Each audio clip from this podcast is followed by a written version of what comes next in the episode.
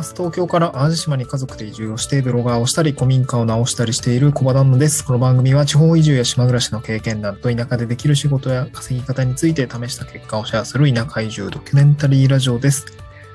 えー、おはようございます。えっ、と、今週で金曜日1週間おしまいですね。えっ、と、まあ、今日はですね、えっと、まあ私も地域おこし協力隊をやってるんですけど、まあ今日朝からその、まあ成果発表というかその、なんて言うんですかね、えー、市内、市内じゃないです。えっ、ー、と、市役所の中で、えっ、ー、と、地域おこし協力隊ってどういう立ち回りで活動してるんですかとか、まあそもそもどういう効果が出てるんですかみたいなですね。ちょっと内部的にこう、地域おこし協力隊の意義を説明するような場があってですね、まあ一応プレゼン資料とかを作って、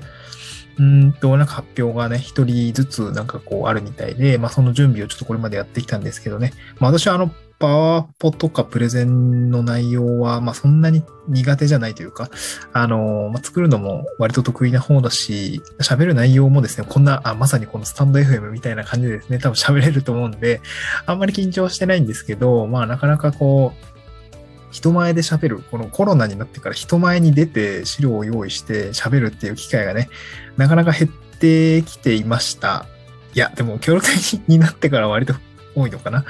うん、まあ、なんかそういう場所がね、まあ、ちらほらあ増えて、あの、コロナになって減ったけど、またね、えー、集まれるようになってきて、ちょっと増えてきたかなっていう印象がありますね。うん。まあ、なので、えー、そのね、えー、朝から、えー、っと、なんていうんだ、発表の場があるんでね、少ししっかりとした格好をして、久々に出社、出社というかね、えー、なんだろう、場に行きたいと思います。はい。今日はですね、今日のお話としては、まあ、その、まあ、今、協力隊として働いているし、えっと、協力隊になる前はサラリーマンでしたね。東京でめちゃくちゃサラリーマン、もうめちゃくちゃサラリーマンやってましたね。うん。まあ、これで、まあ、そういうね、なんかちょっと場面が変わったっていうところもありまして、えっ、と、なのでですね、あの、東京、えっと、その違いについて少しお話をしたいかなと思います。えー、トークテーマとしては、東京サラリーマン時代と田舎で協力隊ブロガーの生活リズムの違いととね、若干語呂が 合わなくて言いづらいんですけど、もう一回言いますね。東京サラリーマン時代と田舎で協力隊ブロガー時代の生活リズムの違いですね。これ時代が抜けてたのかな？うん。はい。えー、っ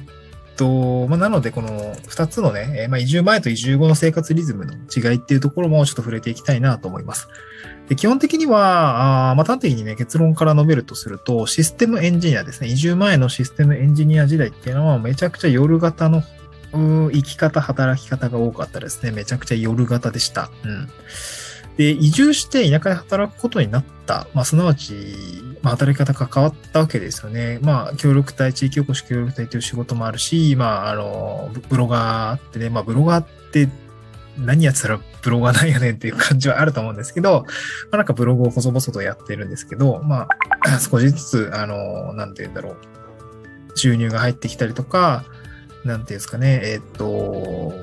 少しずつその成果になって出てきたところがあるので、もうブロガーって言っちゃっていいかなと思いつつ、そんな話をしていますと。うん、でですね、えっと、移住して田舎で働くことになったので、すごい朝方になりましたね。これは端的に言うと、朝方に、夜型から朝方に変化した。生活リズムが夜型から朝型に変化したっていうところが大きなポイントですね。まあこれいくつか理由はあるんですけど、太陽が出てる間にやることが増えたっていう感じですかね。本当にね、こう物理的な、もう明るい時間にやることが増えた。まあそれ、なんて言うんだろうな。システムエンジニアの時には別に太陽に当たってなかったんで、太陽なか、あろうがなかろうが関係なく仕事ができていました。うん、本当にね、えー、モニターの中でずっと働いていた感じですね。うん、まあなんか設計書をこねくり回したり、えー、まあシステムの設計書を読んだりとか、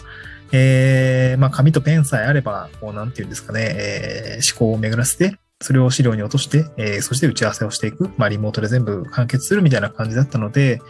なかなかね、外で、まあ、明るい時間帯に、まあ、例えば今、古民家を解体したり直したり片付けたり、あと草刈りをしたりですね。なんかそういうことってなかったので、うー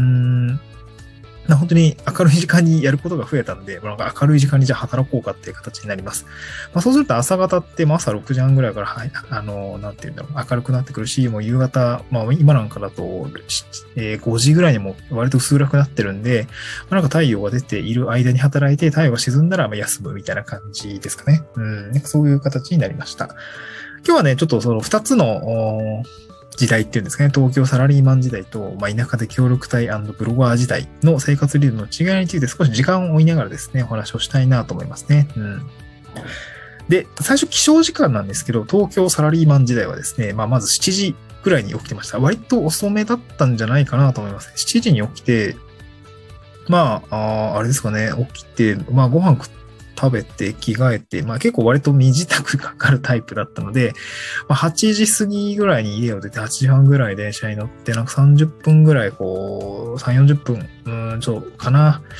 そう、えっとね、当時、東京都板橋区っていうところに最初住んでて、まあそれはね、出社オフィスまで2、30分ぐらいで着いたんですごい近かったんですけど、まあちょっとね、結婚して郊外に出ていたら、まあで、1時間ぐらいかな、ドア2ドアで1時間ぐらいかかっていたので、まあ8時半ぐらいの電車に乗ると、大体9時半ぐらいには出社をして、まあ仕事をしていくっていうような感じでしたね。うん。まあ、割とこう、サラリーマンの中でもちょっとね、遅い感じですかね。エンジニアって割と遅めの出社が多かったりします。で、これがですね、あの、まあ、田舎協力隊ブロガー時代はどうなったかっていうと、まあ、4時、まあね、ちょっと最近できてないんですけど、まあ、3時4時に起きちゃいますね。まあ、これはちょっと子供がいる中で在宅をするっていうところの制約があったので、まあ、朝早くやらないといけないっていうところがありましたね。まあ、4時ぐらいには起きて、えっと、仕事を少し、まあ、朝食ですね、朝飯前の時間を使って、まあ、6時ぐらいまで仕事をして、で、まあ、子供たちが起き始めた時には朝食を作って、ご飯作って、身支度して、掃除してみたいないろいろ家事を済ませて、まあ、9時とか10時ぐらいですかね。なんかざーっとじゃあ仕事するかって言って、まあ、パソコンに立ち向かったりでもね、子供たちがいると、じゃあやっぱちょっと難しいところがあるんで、最近は、うーん、なんだろうな。まあ、外でやる作業もすごい増えてきたんで、まあ、あの、家出ていくって感じですかね。まあ、9時とか10時とかに家を出て、まあ、仕事場に向かって、えー、まあ、ぼちぼち作業をして出すっていう感じですかね。まあ、基本的にはいつ始めてもいいんで、うん、まあ、そこはね、なんか結構、うーん、まあ、決まってないですね、本当に。うん、気が向いたらやるって感じでも実際はありますね。うん。まあ、それがそういうのが、まあ、起床時間ですね。まあ、えー、大体、えっ、ー、と、東京サラリーマン時代は7時に起きて、まあ、9時には出社してる。で、田舎協力隊ブローカー時代は、まあ、4時ぐらいには起きて、まあ、朝ちょっと仕事して、えー、なんか好きな時間から働くみたいな感じですかね。うん。で、続いて仕事時間ですね、仕事時間。東京サラリーマン時代はもう本当に定時っていうのがほとんど決まってました。だいたい9時ぐらいから、まあ、9時か10時ぐらいから始めて、もうだいたいね、18時、19時ぐらいまでが一応定時みたいな感じになってましたね。うん、まあ、基本残業はあったんですけどね。残業ありましたね。本当に、えー、20代の若い頃っていうんですかね、も何年前だろう ?5 年前ぐらいですかね。25、入社1、2、3年、まあね、ずっと忙しかったんだよな。ずっと忙しかったんですけど、本当にね、本当に忙しかったな。ずっと残業してましたね。うん、なんかね、普通に20時トラブった時なんか本当に終電までやってましたね。うん、終電なくなった時も何回かありましたけど、やっぱし20、ね、24時ぐらいまでパソコン叩いてたし、サーバーとなんかけ、え、ー、と、喧嘩してましたね。このエラーわかんねえなとか、そういう対応してましたね。うん。で、まあ、帰ったらね、寝るだけみたいな感じの時代もありましたね。うん、あの時は辛かったなっていうところだったですかね。で、田舎協力隊ブロガー今ですね、15どうなってるかっていうと、まあ、頑張る日は、まあ、4時から21時ぐらいの間で、まあ、12時間ぐらいやってますね、集中して。うん。まあ、別に苦じゃないんですけどね。うん。まあ、やりたいことに時間を割いていることが多いので、まあ、割と没頭してしまって、まあ、わりかしこう、働く体力自体はあるかなと思うので、あの、まあ、社畜時代にね、えー、っと 鍛えられたこともあるので、パソコンに向かってずっと10時間以上、あの、面と向かってやることもできるし、うん、全然そこは問題ないんですよね。なので、集中して12時間ぐらい、まあ、なんなら14時間ぐらいややれたりするかなっていう感じですかね。うん、で、頑張らない日は、本当に4時から21時の間のどっか、こう、飛び飛びだったりとか、なんか午前中だけやって仕事おしまいとか、まあ、午後ちょっとやっておしまいとか、まあ、3時間、4時間ぐらいしか働かないっていう日がありますね。これも本当にね、気分みたいな 気分というか、出す、なんていうんですかね、期限が差し迫ってるものからやるんですけど、うん。まあ基本的に気分ですかね。うん。まあそれでいいんかっていう話はありますけどね。まあ、直近、あの、会社辞める前の直近に 2, 2年ぐらいに比べたらもうめちゃくちゃまあ、ちょろい仕事してるなーっていう感じはありますね。うん。やっぱ社会人の時はすごいしんどい、社会社会人とか会社員の時はやっぱすごいしんどい仕事をしてたなっていう感じがありますね。うん。で、これが日中の仕事時間ですね。じゃあ夜時間どうなったか、リズムってどういった風に変わったのかっていうと、まあ、これ、まあ仕事の延長ですけど、東京サラリーマン時代はですね、19時からまあ22時ぐらいまで、やっぱり夜はもう仕事してたんですよね。残業っていうのをやっていました。もう24時就寝みたいなの結構当たり前だった時もありましたね。23時まで仕事して、えー、バーっと片付けて急いで帰って24時に着いて寝るみたいなそんな感じがありましたかね。うん。まあ結婚してからは割と減りましたけど、独身時代は本当に仕事続けだった感じがありますね。うん。じゃあ今はどうかっていうと、まあ、えっ、ー、と、21時就寝、まあ子供たちと一緒にね、えー、寝かしつけというような形で21時ぐらいにまあ来る、えー、お布団に入ってね、えー、寝ようね、みたいな話をしながら、こう、まあ、つっても子供たちは全然寝なくてね、最近困ってるんですけど、0歳は夜泣きするし、で、2歳の子はね、あの、嫉妬で泣くしね、そう、嫉妬し、いや、気持ち焼いちゃうんだよね。そう、まあ、しょうがないんだけどね。で、まあ、まあ、お父さんと一緒に寝ようって言ってもね、なかなか寝ついてくれなくて、うん。まあ、やっぱり妻にはちょっと負担がかかってるんですけど、だいたい21ぐらいにはみんなでお布団に入って、まあ、僕はね、お布団入るとすぐ寝ちゃう、寝つきがすごい良くて3分ぐらい寝ちゃうんですけど、まあ、だいたいね、21時とか21時半ぐらいで寝てるかなっていう感じですね。まあ、こんだけ早く寝てるんで、翌朝3時ぐらい、3時4時に起きて、まあ、朝活をね、えー、できるような状況ではあるんですけど、まあ、そんな感じですね。あの、まあ、えー、っと、まあ、たえー、っと、最初に端的に申し上げたんですけど、あれですね、移住をして仕事が変わって、働き方が変わって、生活リズムが変わりました。で、どういうふうに変わってかっていうと、システムエンジニア時代はですね、夜型の働き方が多かったです。ただ、移住して田舎で働くことになってから朝型になったっていうことですね。これ、えー、ポイントとしては太陽が出ていることに、えー、太陽が出ている間にやることが増えたっていうことが大きなポイントですね。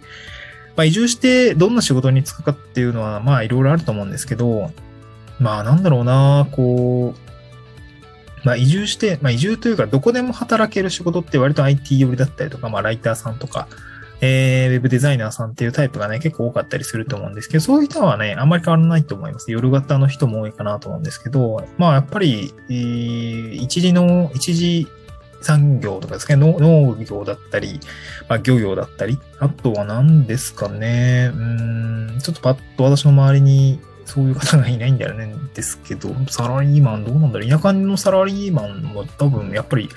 関係ないのかな夜型だったりする。まあ、これ人によりますかね。まあでもやっぱり農家さんとかやっぱり朝型だったりするんで、やっぱり僕の友達も普通に6時ぐらいに LINE で、ピローンってきて、あの、今日ってこれどうします？みたいな感じで、なんか朝の早いタイミングでのこの他人とのコミュニケーションが増えましたね。朝方でも。うん。まあ私も朝方ってやってるよって言ってるんで、まあそこはね、全然合意の上であれなんですけどね。まあ多分社会、東京で会社員やってる時に朝6時ぐらいに LINE が来たら、おい、うるせえよみたいな感じになると思うんですけど、まあね、今は割と朝方ですね。うん。まあそんな感じでね、あの生活リズムが変わってきたというような状況でございます。えー、っと、皆さんもね、あ今これ聞いてくださっている方の中には、移住をして生活リズムが変わったよとか、うん、まあ、働き方が変わったよって方いらっしゃるかなと思います。まあ、協力隊になっている方とかもね、いろいろ聞いてくださっているかなと思いますので、えー、まあ、そういった方は、なんか共感するよとかであれば、なんかツイッターの方でもね、これリプライとかコメントいただいたり、あの、スタンド FM の方でもコメントいいねとか押していただけると、なんか反応がいただくとすごく嬉しいです。今日はですね、合わせて聞きたいというところで、まあ、会社を辞めて田舎でフリーランスになった人の一日のスケジュールみたいな話をですね、深掘りをしてお話をしています。スタンド F の概要欄にリンクを貼り付けておりますそちらから聞くことができます。まあ、あの、今日話した内容、まあ、ちょっとざくっと比較形式だったんですけど、まあ、具体的に田舎で、えー、フリーランスやってる人の一日のスケジュールってどうどういう感じなのかっていうのをね、ちょっとタイムスケジュールに沿ってお話をしている感じになりますね。うんはい。えー、っと、まあ、こんな感じで今日はお話をさせていただきました。えっと、まあ、私の方ですね、このスタンド FM では特に移住ですとか、えー、地域おこし協力隊の話、まあ、今は古民家直してるので、古民、あの、田舎暮らしでしながら古民家を直す話とかね、まあ、なんかそういう働き方とか暮らし方っていうところの、まあ、思うところをお話をさせていただいたりとか、まあ、なんか tips とかノウハウみたいのをお話をさせていただいております。またですね、ツイッターですね、あの、あ、そうですね、スタンド F の話で言うと、あの、フォローとかしていただけると、あの、私が、なんだろうな、あ収録した時にまた通知が来てお知らせがありますので、ぜひね、あの、フォローしていただければ幸いです。またですね、Twitter の方もやっていて、こちらもスタンド F の概要欄にリンクを貼り付けておりますし、スタンド FM のチャンネルの方からですね、ツイッターのアイコンが見えると思うんですけど、そこを押すとまたツイッターに飛ぶことができていて、で、ツイッターの方もですね、この田舎暮らしとか移住とか、あと地域おこし協力隊、あとまあ田舎でのまあ暮らし方、働き方、ライフスタイルみたいな話を主に発信をしております。えっと、まあそうですね。なんかちょっと子供たちを育てながらっていうところもあるんで、ちょっとツイート内容とかムラがあったりとか、頻度がムラがあったりするんですけど、まあ頑張ってね、発信はしておりますので、なんかそういうことにね、発信の内容に興味がある方については、ツイッターまで飛んでいただいて、えー、概要欄のリンクから飛べますので、飛んでいただいて、フォローをしていただければ嬉しいなと思います。はい、また次回の収録でお会いしましょう。今週1週間もお疲れ様でした。頑張れ、えー、今日もね、最後まで頑張っていきましょう。バイバイ。